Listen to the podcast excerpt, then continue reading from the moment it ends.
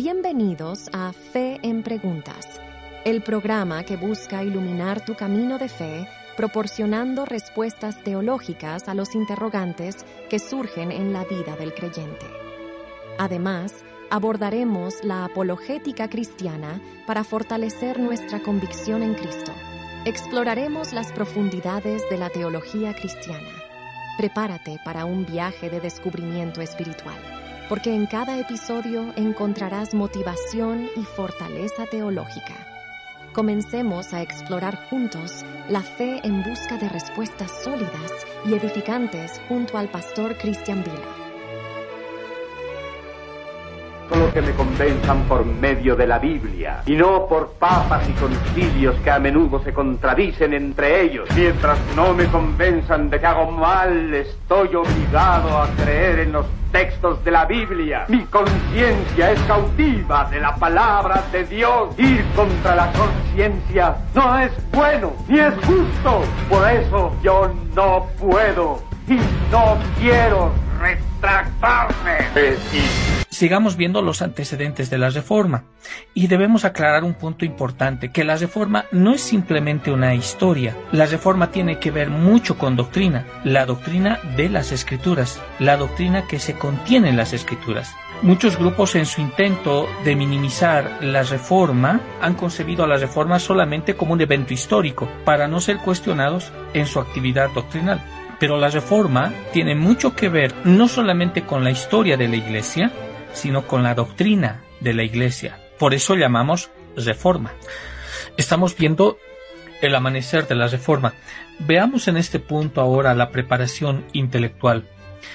Mientras tanto, la inteligencia humana avanzaba sin cesar, las universidades estaban atestadas de vida joven, y esta vida joven estaba ávida de un horizonte mucho más amplio y de nuevas visiones de la verdad. La ciencia solo estaba en sus comienzos, pero tenía el mismo atractivo entonces que ahora para las mentes jóvenes y entusiastas. La filosofía aristotélica ya no era ese ábrete sésamo de antaño. La caída de Constantinopla en 1453 había abierto las compuertas de una erudición muy superior la que podía ofrecer la erudición europea común. Se había reanudado entonces el estudio del griego, que durante mucho tiempo se había descuidado casi por completo y los pensadores ahora, los pensadores europeos, tuvieron así la oportunidad de comparar el sistema, este sistema aristotélico, con el del más grande pensador de todos los tiempos, y estamos hablando de Platón. La escolástica fue destronada, o al menos despojada en gran medida de su poder. La pólvora había revolucionado la guerra.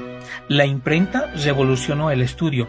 Ese descubrimiento de América revolucionó la geografía física. Todas las cosas viejas parecían pasadas a un mundo joven, impregnado del ansia de la novedad y de la emoción.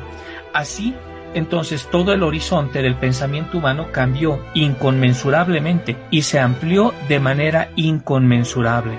No es de extrañar entonces que la reforma encontrara una cálida acogida en un ambiente así.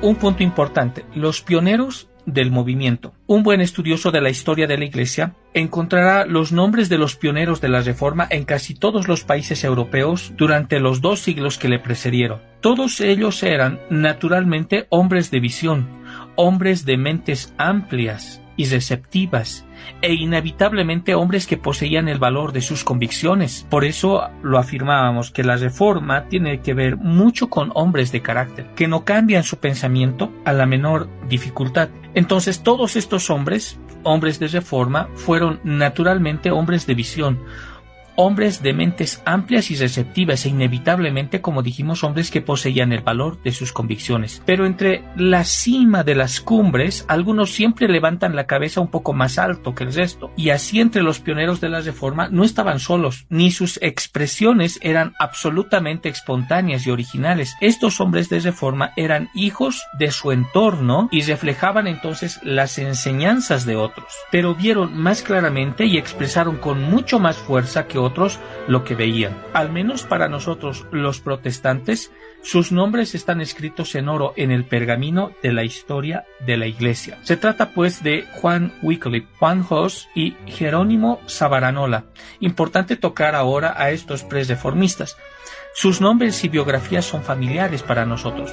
Todos ellos cayeron víctimas del odio venenoso de esa jerarquía a las que ellos se habían atrevido a desafiar. Hicieron caer sobre los huesos de Wycliffe la venganza de la que el poder de un tribunal protector le había salvado la vida. ¿Qué confesión de debilidad rencorosa se esconde entonces en aquella sentencia del concilio de Constanza que condenó a Juan Jos a la hoguera y había ordenado la exhumación y la quema de los huesos del presreformista británico. Cada uno de estos tres presreformistas, por diferentes procesos ahora de razonamiento, habían aprendido a ver al Papa como el anticristo y habían declarado que la organización romana, que la iglesia romana, que la iglesia papista era antibíblica y era ilógica. Más que ninguno de los otros defendía la autoridad absoluta de las escrituras. Esto le llevó a rechazar toda doctrina y costumbre romana que no estuviera fundada en la roca de la revelación, y estamos hablando de las escrituras, y en casi todos los aspectos Wycliffe es el precursor de Calvino. Juan Jos señala a Lutero. Aunque reverenciaba a Jos las escrituras tanto como Wycliffe, él sostenía que la iglesia puede hacer lo que no está definitivamente prohibido por la palabra de Dios. Mantenía una visión dinamista, una visión realista de la doctrina de la cena del Señor. Por otro lado, Savaranola, el profeta predicador místico y apocalíptico de Florencia, es considerado por sí mismo como el Demóstenes, ese Demóstenes del púlpito italiano y el gobernante sin corona de Florencia. Sin embargo, Savaranola fue víctima fácil del vacilante espíritu latino, de las artimañas también de sus enemigos naturales, los monjes franciscanos, y del odio, ese odio malévolo del más impío de todos los papas. Y aquí estamos hablando de Alejandro VI de Borgia, completamente agustiniano en su doctrina, mantuvo firmemente la doctrina principal de Lutero. Esta es la justificación de la fe. Es por tal razón entonces que decimos que la reforma no es simplemente un hecho histórico, sino que se trata que la reforma no es un hecho simplemente histórico, se trata de la doctrina, se trata de doctrina para la vida de la Iglesia. Tal fue entonces el amanecer de la reforma y así culminó. En el año de la muerte de Savaranola, en 1498, Lutero era un muchacho en su adolescencia. Por un tiempo, el sol pareció oscurecerse y las enseñanzas de estos hombres parecían también olvidadas solo para estallar en la plenitud del día en el gran evento que conmemoramos. Ahora la pregunta, la pregunta que nos hacemos, ¿por qué fracasaron Wycliffe, Hoss y Savaranola? ¿Por qué no se dio la reforma con Wycliffe, Hoss y Savaranola? Y la pregunta, entonces, ¿por qué triunfaron Lutero, Zwinglio y Calvino? Bien, la respuesta está en estas palabras, en la plenitud del tiempo. Gracias por sintonizar Fe en Preguntas. Ha sido un honor explorar la fe y la teología contigo en este episodio.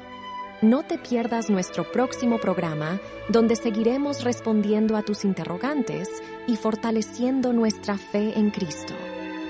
Estamos ansiosos por encontrarnos nuevamente la próxima semana. Hasta entonces, mantente bendecido y firme en tu camino de fe. Nos vemos en el próximo episodio de Fe en Preguntas con el pastor Cristian Vila.